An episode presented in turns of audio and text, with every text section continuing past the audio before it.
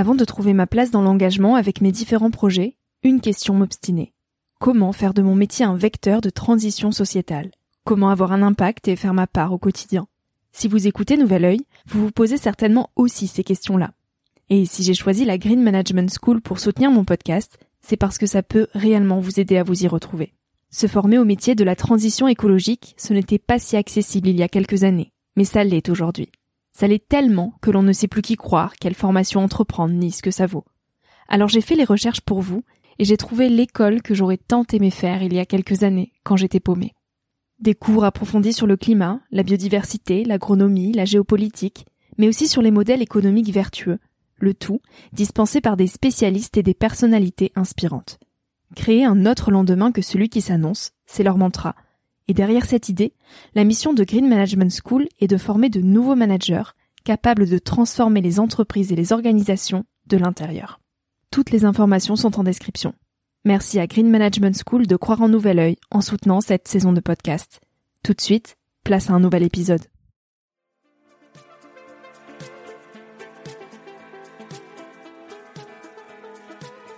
Hello, je suis Victoria et j'ai 23 ans.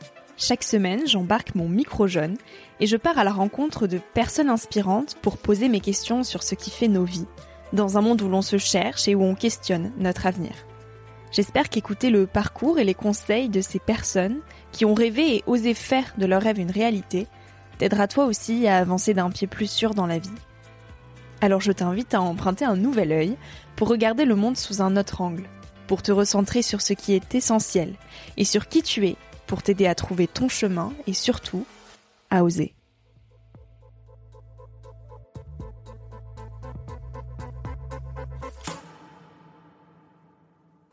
Si vraiment le désir est fort, si on a vraiment envie de tenter sa propre aventure, sa propre vie, et pas celle que les autres vont, vous dicter, se faire accompagner, prendre des chemins de traverse. Quand le mur est devant, eh ben, parfois il faut contourner le mur et passer autrement.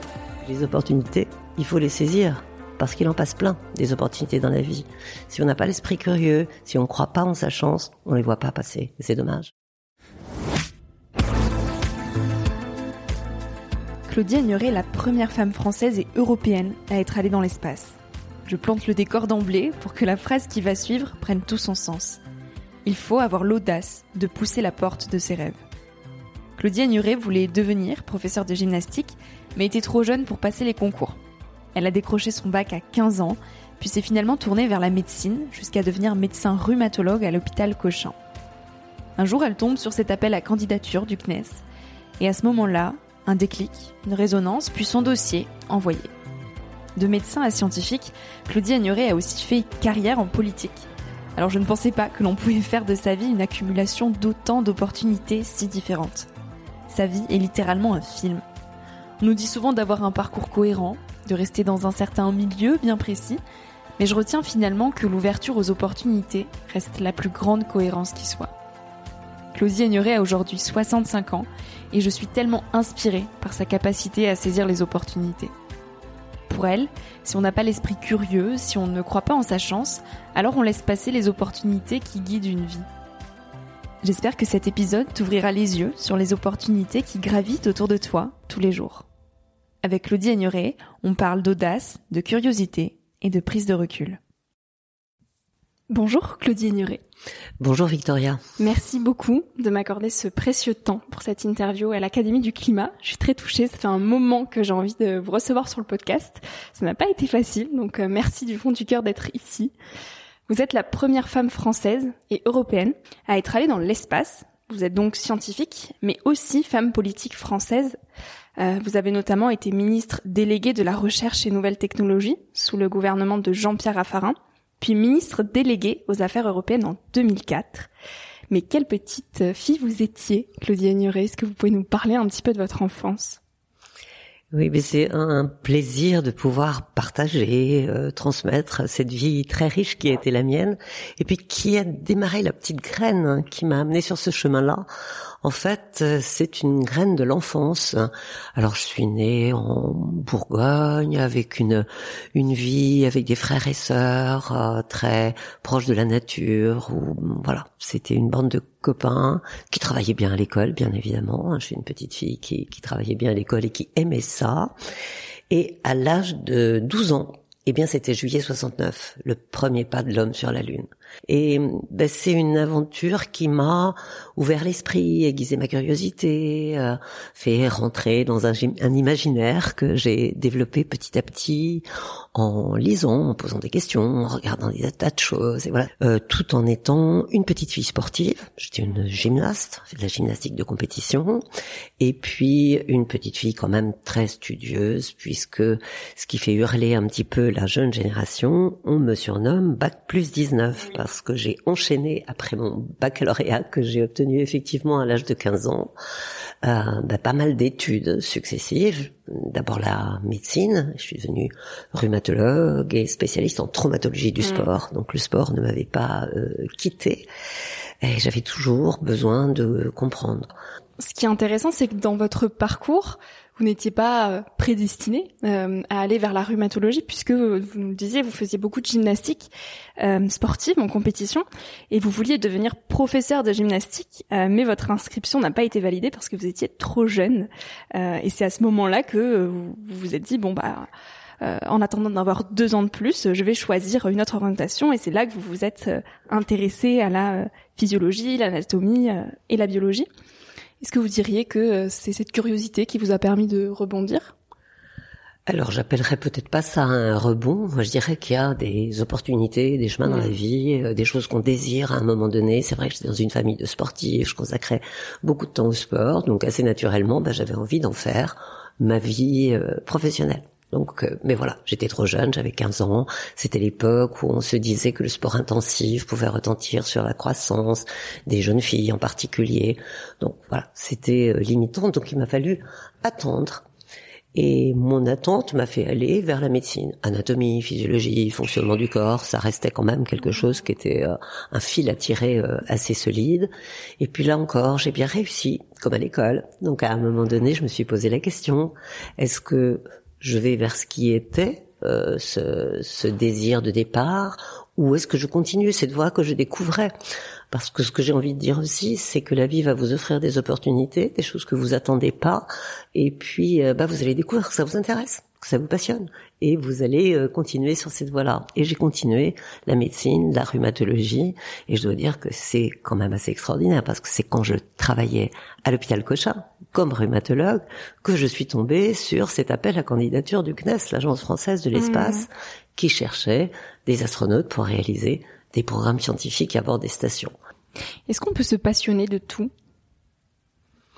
Je pense qu'on peut être curieux de tout, c'est peut-être d'ailleurs un problème que je ressens aujourd'hui parce que je suis quelqu'un qui se laisse pas conduire, par exemple, par euh, les informations et les recommandations qu'on peut avoir sur les flux euh, d'infos qu'on aura euh, sur des sites ou Internet. Mais alors quand je rentre sur quelque chose qui m'intéresse, hop, je vais aller passer sur un autre sujet. Je me construis moi-même un parcours de curiosité. Alors c'est vrai qu'on peut pas passer sa vie à se poser des questions toujours. À un moment donné, il faut avancer, mm. il faut choisir. Parfois, c'est pas moi qui l'ai dit, mais choisir, c'est renoncer. C'est-à-dire qu'on prend une direction, il y a d'autres choses qu'on qu'on met un peu de côté. On les met pas de côté pour toute sa vie on peut y revenir à un moment donné.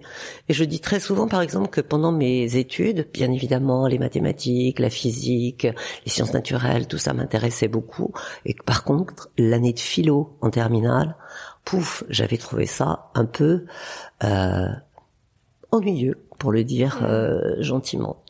Alors que maintenant, après ces multiples vies qui ont été les miennes, eh je vois à quel point il est important d'utiliser aussi euh, la philosophie, des textes, ce que des grands penseurs ont élaboré comme concept pour m'aider aujourd'hui à mettre science et technologie dans un contexte beaucoup plus large, qui lui donne du sens, qui nous pousse à nous engager. Et donc, voilà aujourd'hui, c'est vrai que les thèmes éthiques, les thèmes de philosophie sont une partie importante dans ma vie, alors qu'ils l'étaient pas du tout quand j'étais adolescente ou jeune étudiante. Vous êtes 570 euh, à avoir euh, volé dans l'espace, dont 10% de femmes, soit une soixantaine. Pourquoi vous? Effectivement, aujourd'hui, il y a un petit peu plus de 10% de femmes dans la petite population des astronautes, hein, vous l'avez dit, moins de 600. C'est en train de bouger. Alors pourquoi moi j'ai eu cette chance? Je crois que je suis arrivée à un moment intéressant où c'était 1985, la mhm. sélection d'astronautes à laquelle j'ai candidaté. Avant cette date-là, on avait des profils pilote de chasse, euh, pilote d'essai, euh, armée de l'air, euh, militaire. C'était ça, les premiers chevaliers du ciel et mhm. chevaliers de l'espace. Et puis, les stations spatiales s'installant, laboratoire de recherche, recherche en microgravité, on a eu besoin de scientifiques pour travailler à bord. Et moi, j'avais ce profil. J'étais médecin, chercheur clinique à l'hôpital, et j'ai fait une thèse de sciences, un doctorat de neurosciences, pour être un chercheur avec un parcours classique en recherche fondamentale. Ça, je l'ai fait après ma sélection pour me donner plus de d'atouts pour euh, passer du statut de candidat astronaute au statut d'astronaute assigné à une mission. Donc voilà, j'ai essayé de me de compléter mes compétences et mes et mes atouts. Et à ce moment-là, on avait besoin de profils comme le mien. Donc je dirais que c'est plus mon profil qui a retenu l'attention des sélectionneurs puis de ceux qui m'ont assigné à une mission plus que le fait d'être femme. Mais c'est vrai que, étant la seule femme dans, dans l'équipe d'astronautes recrutée à ce moment-là euh, en France, bah, j'ai eu peut-être plus de visibilité à l'époque que mes collègues masculins quand j'ai eu la chance de voler deux fois. La chance, elle a un rôle dans la vie? Alors la chance, elle a énormément de rôles, évidemment. Simplement vous parler de la sélection. La sélection, vous avez 1000 candidats. On va en sélectionner 7. Et parmi ces 7, tous ne vont pas voler, ou vont voler une fois. Donc, au-delà de vos compétences, de votre profil, de votre forme physique, de votre condition médicale, de votre capacité à communiquer, transmettre, tout ce qui sont des critères, la psychologie de s'intégrer dans un équipage euh, en étant expatrié pendant de longues années de sa vie, il y a plein de critères qui font que, voilà, on est hyper compétent et on est bon pour euh, la, la mission. Mais après, il y a la chance ou la malchance. Hein. Et quand on est si peu sélectionné, c'est qu'en plus de nos compétences, on a eu de la chance. Mais la chance, il faut la tenter. Il faut s'y mhm. préparer. Il faut avoir le bagage. Et puis les opportunités, il faut les saisir. Parce qu'il en passe plein des opportunités dans la vie. Si on n'a pas l'esprit curieux, si on ne croit pas en sa chance, on les voit pas passer. C'est dommage. Vous dites qu'il faut avoir l'audace de pousser la porte de ses rêves. Comment on prend sa vie en main? Je pense qu'il est important d'avoir quelque chose qui résonne. Euh, bon, alors c'est pas obligatoirement un rêve, un grand rêve. C'est un désir, quelque chose qui vous intéresse. Euh, et je dis, la vie peut vous ouvrir le, le chemin. Alors pas toujours le chemin de ce qui est votre désir. Parfois vous avez l'impression que il est difficile, qu'il y a un mur à passer. Alors déjà une première chose, je pense qu'on fait pas sa vie tout seul qu'on l'a fait avec ceux qui sont autour de vous, votre bulle de confiance, que ce soit vos parents, vos amis, dans une première expérience professionnelle, vos collègues qui vont vous, vous accompagner, des gens qui croient en vous, qui voient les choses euh, comme vous. Moi, j'ai été entourée de gens comme ça. Et j'ai eu la chance, encore une fois, la chance de pas avoir de gens qui m'aient mis des blocages ou des, des interdits. Mais ça arrive, et j'en suis consciente. Et le fait que parfois on mette des blocages en disant oh là là, mais c'est pas pour toi, ou tu n'y arriveras jamais, euh, c'est un petit peu difficile de surmonter quand on est jeune et qu'on n'a pas tout le bagage pour mmh. avancer euh, avec confiance. Et quand on est dans cette situation-là, si vraiment le désir est fort, si on a vraiment envie de tenter sa propre aventure, sa propre vie, et pas celle que les autres vont, vont vous dicter, eh bien, se faire accompagner, prendre des chemins de traverse. Hein Quand le mur est devant, eh ben, parfois il faut contourner le mur et, et, et passer autrement. Aujourd'hui, il y a plein de passerelles aussi entre les études et les différents métiers. Ça c'est une chance par rapport à ce qu'on connaissait précédemment, où souvent on, on, rentrait dans une filière et on restait dans cette filière euh, constamment. Aujourd'hui, on a la possibilité de commencer sur un chemin et puis d'avoir une passerelle pour aller ailleurs, rejoindre un, un, autre chemin. Je crois que ça, il faut en, en profiter. Et, et donc, euh, c'est ça, avoir la confiance en soi, créer une bulle de confiance euh, autour de soi, et puis aller sur un chemin où vous avez un vrai désir, une vraie attirance. Parce que les chemins, ils sont pas faciles. Parce qu'il faut de la patience. Parce qu'il faut de la persévérance. Parce que parfois ça marche pas tout de suite. Parce qu'il y a des échecs, faut faire demi-tour, faut faire un pas de côté euh, pour euh, pour continuer. Donc ça, ça veut dire que le désir, il doit quand même être là quelque part.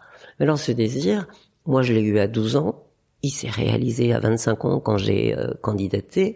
On n'est pas toujours mûr avec un désir qui vous fait euh, illuminer les, les yeux au, au, départ de sa vie.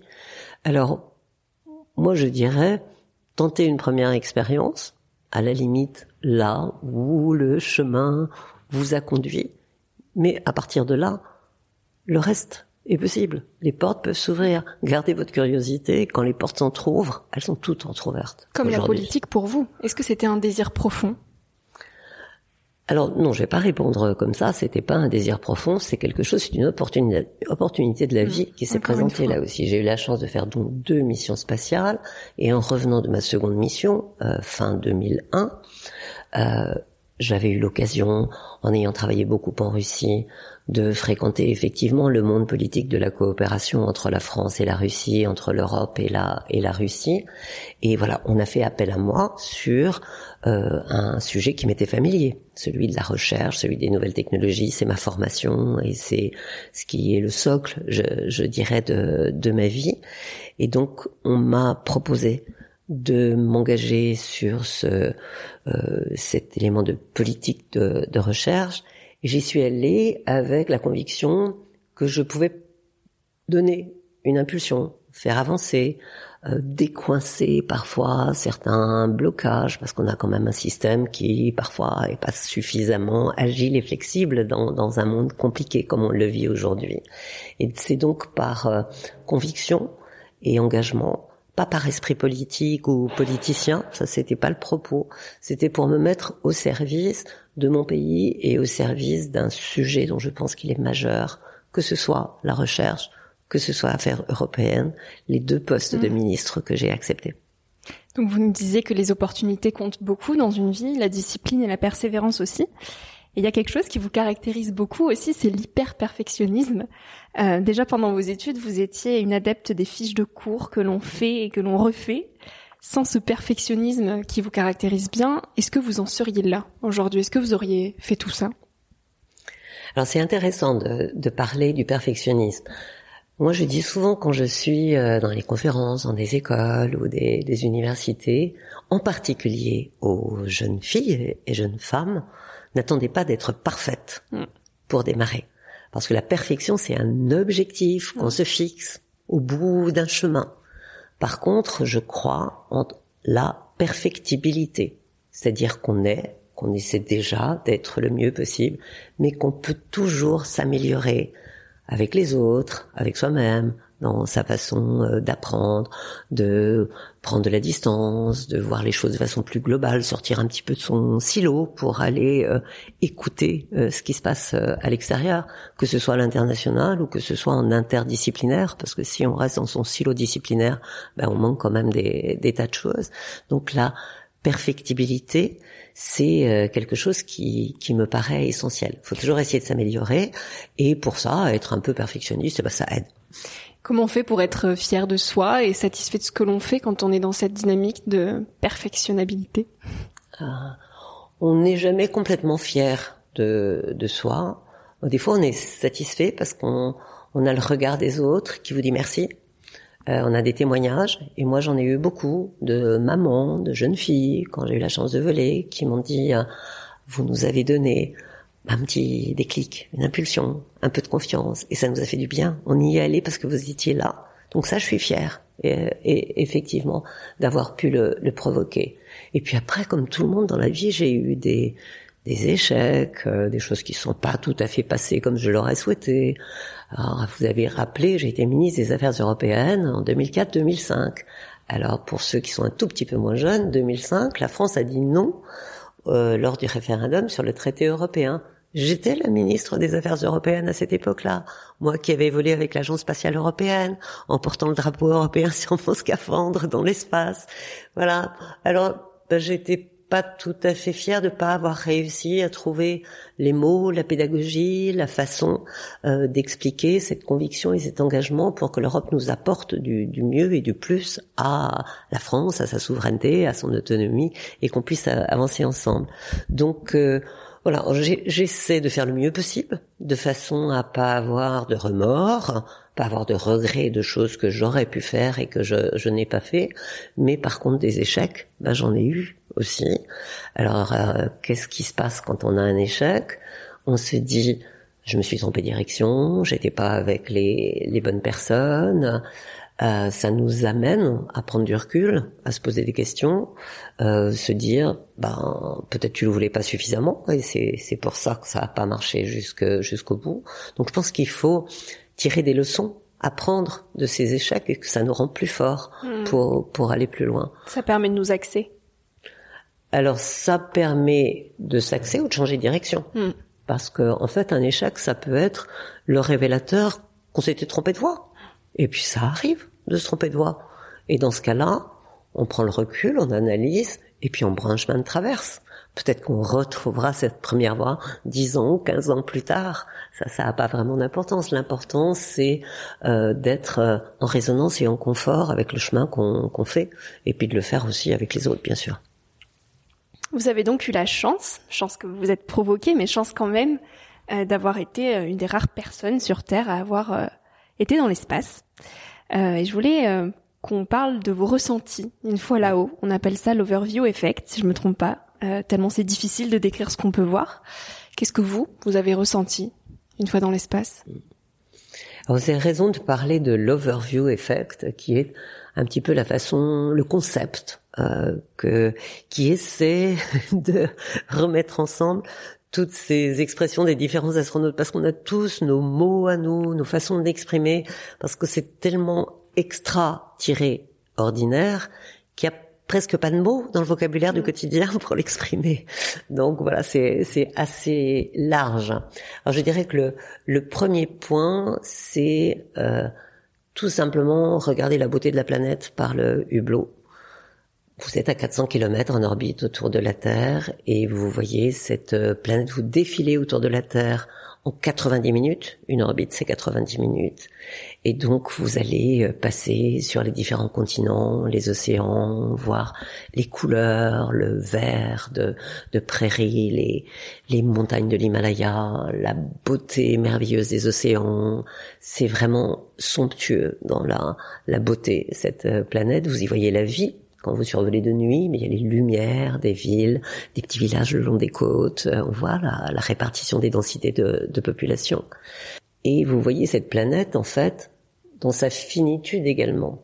Parce que vous en voyez la limite, vous voyez la très mince couche d'atmosphère, bien évidemment, qui fait que la vie est possible. C'est vraiment une petite pelure euh, sur la, la rotondité de la Terre. Puis au-delà de ça, c'est le cosmos noir, hostile, mystérieux. Donc euh, on sent la fragilité et la vulnérabilité parce qu'on voit aussi hein, les cyclones se développer, les éruptions volcaniques, les feux de forêt, enfin on voit les pollutions, on voit tout ça depuis l'espace.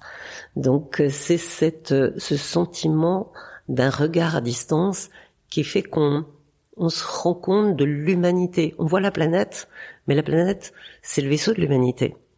On ressent aussi que dans ce monde fini, ben, on est tous euh, connectés, on est tous interdépendants. Il n'y a pas de frontières vues depuis depuis l'espace. Euh, ça semble possible de communiquer, de partager. Voilà, la notion de bien commun, qui n'était pas quelque chose qui m'était euh, familier avant de voler, mais vraiment apparu comme quelque chose d'essentiel. Le bien commun, de cette planète, de son de son environnement, le bien commun euh, des, des océans, le bien commun aujourd'hui que représente l'espace, dont on sait qu'avec les débris spatiaux multiples mm. euh, et tout ce qui peut être potentiellement des, des dangers pour l'espace extra-atmosphérique nous impose d'être euh, responsable et sage. Un autre aspect que je peux pas m'empêcher d'évoquer, c'est ce corps libéré de la gravité qui ne pèse plus rien. Donc vous imaginez, vous regardez par le hublot et vous ne mmh. sentez pas votre corps, il n'est pas là, vous tirez vers le vers le sol, il n'y a pas de gravité qui s'y exerce. Donc j'avais parfois l'impression de n'être qu'un pur regard, presque un regard sans corps. Et c'est difficile quand on est sur Terre de se détacher de son corps. Il y a des moments d'émerveillement, de contemplation euh, qui, qui peuvent vous y amener. Mais dans l'espace, c'est encore plus facile. On a vite fait de plonger dans ces, euh, ce sentiment de, de, contemplation avec un corps qui ne pèse plus rien. Et euh, après la, la dimension que certains mettent en avant avec des, des, des colorations, je dirais, différentes, c'est euh, cette beauté. Euh, est-ce qu'elle est là par hasard? Est-ce qu'elle peut être là, ailleurs? Donc certains y mettent une teinte plus religieuse, et on a beaucoup parlé euh, des astronautes qui sont allés sur la Lune entre 69 et 72, où certains ont vraiment eu cette révélation, euh, effectivement, euh, d'un créateur qui qui serait à, l'origine de, de, cette beauté. En tout cas, une forme de, de transcendance de hmm. overview, comme vous le disiez euh, tout à l'heure, qui nous émeut tous. Alors quand on revient d'une mission spatiale, on est tous des ambassadeurs de la planète, ça c'est hmm. clair. On est aussi, je pense, des ambassadeurs de l'humanité, dans cette nécessité à concevoir le futur, l'avenir, en commun, en harmonie le plus possible, et en se disant que voilà, c'est aussi notre devoir d'essayer d'éviter mm. les, les, conflits et de, de trouver des, des, solutions. Et puis moi, je dirais que euh, j'essaie d'être un, un, ambassadeur de l'exploration, c'est-à-dire que on doit tous avoir envie de sortir un petit peu de son quotidien, de ce qui est l'immédiateté, du problème de demain matin. On a tous des problèmes de demain matin et même d'aujourd'hui, bien évidemment. Mais c'est pas en restant enfermé sur son horizon. On a la chance d'être au-delà de l'horizon quand on est dans, dans l'espace. Je pense que, étant donné que les problèmes qu'on a affrontés aujourd'hui, les défis, sont des défis nouveaux, mm. aller explorer des endroits nouveaux et des territoires encore euh, inconnus va nous permettre aussi de trouver des solutions nouvelles. Donc l'exploration, elle est essentielle à nous donner des, des solutions pour relever les, les défis et avancer avec fierté, comme vous le disiez tout à l'heure. Et vous croyez pas que justement continuer cette exploration, que ce soit à la fois de l'espace ou des océans toujours plus profonds et toujours plus loin, ça entretient pas ce dérèglement euh, climatique? Alors l'espace, pour en revenir à l'espace, on a parlé de l'exploration, du vol habité, mais l'espace, c'est bien évidemment de multiples satellites d'observation de la Terre, les satellites météo, les satellites de télécommunication, d'accès à l'Internet et de géopositionnement. Et avec les satellites d'observation de la Terre, là où l'Europe est d'ailleurs le leader mondial, avec un Science Climate un Space Climate Observatory qui regroupe toutes ces, ces données obtenues des, des satellites d'observation de la Terre, on est en capacité de quantifier le, le changement euh, climatique. Sur les 50 variables climatiques essentielles, 26 sont quantifiables grâce à des données euh, spatiales. Donc on a un monitoring de l'atmosphère, euh, de la cryosphère, euh, des océans, de la lithosphère, tout à fait magnifique avec le spatial. C'est un outil indispensable pour éventuellement anticiper, en tout cas prévenir, s'adapter, monitorer et émissions de méthane, aujourd'hui, mm. on est capable sur le méthane de déterminer localement où il y a euh, des, des, productions importantes. Donc euh, voilà, ça va être une quantification qui va nous mm. permettre euh, aussi d'appliquer certaines régulations. Donc c'est indispensable, le spatial, sur ces, ces sujets. Et après, comme je le disais précédemment, pour moi, explorer des territoires, je mets territoires entre guillemets, ça veut dire aller au-delà de ces des frontières du connu aller explorer ce qu'on connaît pas encore, ça c'est source de créativité, c'est source d'innovation et ça va nous permettre de trouver de nouvelles solutions à des problèmes actuels. Si on continue à travailler avec les solutions anciennes, puis on le voit bien aujourd'hui dans les choix qu'on a sur le mix énergétique ou sur des tas de, de sujets, il va falloir sortir des schémas anciens. On est dans une phase de transition, on n'a pas atterri, mais j'espère qu'on atterrira avec des solutions nouvelles par rapport à l'existant aujourd'hui. Et avec le, les bagages scientifiques que vous avez aujourd'hui, comment vous voyez la société de demain? Alors, euh, avec le bagage scientifique, je pense que c'est une chose qui est importante. Alors, bagage scientifique, c'est pas obligatoirement le bon terme. Je dirais la démarche scientifique. Mm. La démarche scientifique, c'est celle qui permet de poser une hypothèse, se poser une question et de se donner les moyens d'avancer vers la, la, réponse, avec essais, erreurs, enfin ça dépend des, des, des, éléments scientifiques que vous avez à disposition et des domaines scientifiques dans lesquels vous travaillez. Mais vous avez une démarche qui fait le tri entre s'approcher de la vérité, la tester, euh, apporter des petits éléments de plus de certitude dans, dans cette direction par rapport à ce qui nous est proposées, qui sont parfois des vérités alternatives, qui sont parfois carrément des contre-vérités, ou qui sont des idéologies. Et on est un peu trop nourri aujourd'hui d'un flux d'informations. Si on n'a pas cette démarche scientifique, cette capacité d'esprit critique pour sélectionner l'information qui va nous être utile, je pense qu'on va être en danger, effectivement. Et quand je parlais de d'être aussi un ambassadeur de l'éducation, d'inspirer la jeune génération, en particulier sur des métiers scientifiques ou des métiers d'ingénierie, c'est pour justement donner des clés de compréhension du monde de, de demain et qu'on soit capable nous-mêmes d'avoir notre libre arbitre par rapport à nos décisions, nos métiers, le choix des politiques, euh, et, et, non pas être soumis à des recommandations qui nous viennent par ailleurs ou suivre comme des moutons une idéologie ou une doctrine euh, qui vous aurait été poussée par mm. votre le, le, réseau social qui est votre réseau social habituel. Aujourd'hui, quel conseil vous aimeriez donner à ces nouvelles générations? J'aimerais que ces nouvelles générations aient euh, l'audace de se dire on peut être des acteurs de demain et on va transformer le monde. Euh, je, je, dis ça parce que on veut souvent que les choses changent, mais c'est à nous de les faire changer vraiment. Il faut pas simplement appeler au changement. Il faut être des, des acteurs de, de, ce changement. Et, et ça, ben, vraiment, je pense que la jeune génération, elle était essentielle parce que le monde du 21e siècle, je suis déjà à cheval entre deux, deux siècles. Je me rends compte à quel point ce 21e siècle est un siècle plein de défis, tellement différents, en transition, plein de mutations. On n'a pas encore atterri sur ce qu'il va, ce qu'il va devenir, et que voilà, on a besoin de le de le configurer.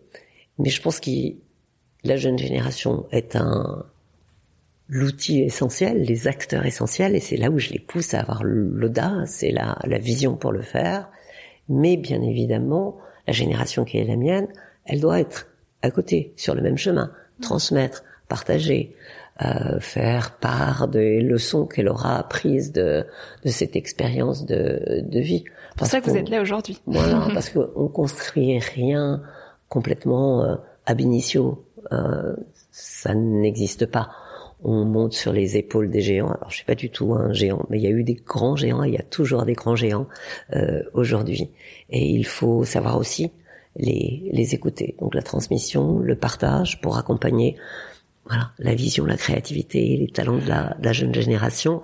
Ah, ça c'est le, le, premier point. Puis le deuxième point, je fais un focus plus particulier sur les jeunes filles et les jeunes femmes, et que pour leur dire que c'est absolument euh, enthousiasmant de se dire qu'avec la science, avec l'ingénierie, avec le, le, digital, le numérique, on va se doter d'outils, et que ces outils, ils doivent être manipulés comme notre société l'est dans sa diversité. Mmh. Donc sa diversité euh, de genre, euh, sa diversité de culture, euh, bien évidemment aussi, de génération, je, je l'ai dit précisément précédemment. Mais c'est vrai qu'il faut que les jeunes filles et les jeunes femmes prennent toute la place qu'elles doivent prendre pour transformer aussi la, la société. Et peut-être le, le troisième point, mais ça c'est les, les plus âgés, les cheveux blancs comme moi, euh, qui, peuvent montrer euh, ce chemin, ou en tout cas le, le dévoiler un peu, c'est que non seulement il faut être smart, et on emploie beaucoup le mot smart, hein, smart city, euh, smart, etc. Mais il faut essayer d'être wise aussi, d'être sage, Mais je pense qu'on peut être sage même quand on est jeune. Sage, ça veut pas dire qu'on est, euh, voilà, euh, enfermé dans quelque chose où on prend pas la parole et où on s'exprime pas. Mais je pense que la, la créativité peut aussi se matiner de sagesse, et c'est important pour le siècle qui vient. Est-ce que la sobriété, ça serait pas une forme de sagesse? Mais bien sûr, la sobriété, c'est une forme de, de, sagesse. Une croissance respectueuse, c'est une forme de, de, sagesse. La solidarité, euh, c'est une forme de sagesse. Euh, L'attention au bien commun, c'est une forme de sagesse. Euh, oui, bien évidemment. Euh, moi, j'ai eu cette chance de vivre génération Apollo 69. La science et la technique, c'était le progrès hop, on se posait pas de questions. On y allait, tout était possible, les portes étaient ouvertes et on avançait. On voit bien que ça nous a conduit à des choses absolument fantastiques, mais que aussi ça a mis en péril notre planète, notre humanité, nos, océans. Donc je, je pense que euh, voilà, c'est une exigence aujourd'hui que d'ajouter cette sagesse avec ses différentes euh, facettes, mais en continuant à avancer et hmm. pas en reculant. Bien sûr. Qu'est-ce que ces nombreuses années, qu'est-ce que la vie euh, vous a appris et que vous n'avez pas lu ou appris dans vos cahiers d'école? Vous qui avez fait 19 ans d'études.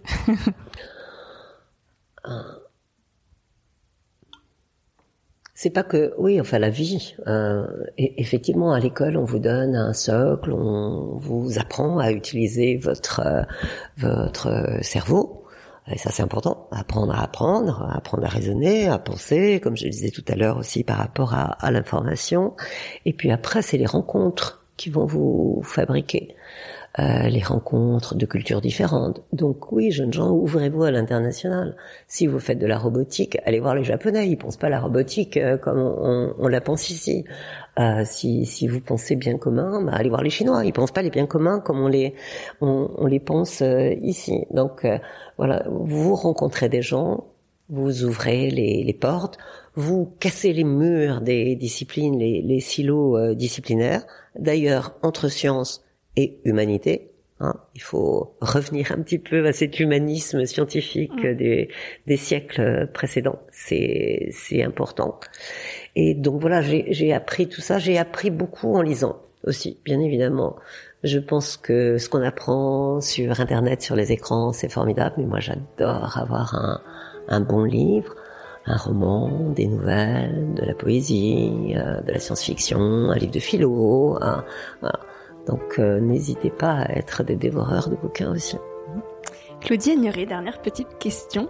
Qu'est-ce qui rend une vie riche?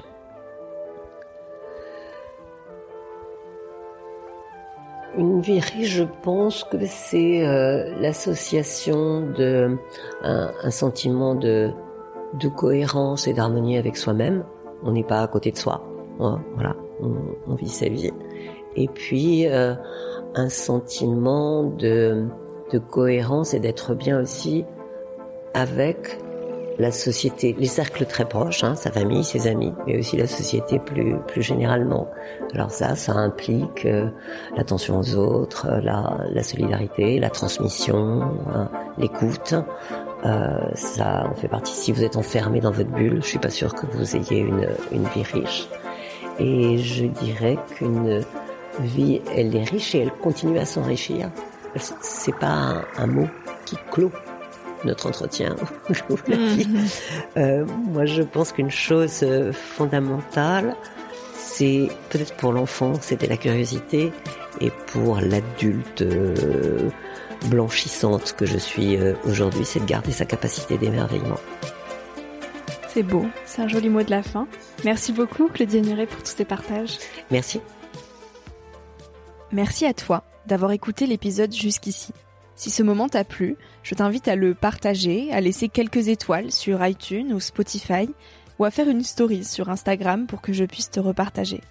En attendant de se retrouver lundi prochain, tu peux me suivre au quotidien et m'écrire sur la page Instagram Nouvel Oeil. Sur le site internet www.nouveloeil-podcast.com, tu pourras aussi t'abonner à ma newsletter. J'y partage des inspirations, des nouvelles, des astuces et des petites choses qui font notre quotidien. Je te dis à la semaine prochaine pour de nouvelles aventures et en attendant, savoure la vie comme il se doit et fais des choses folles.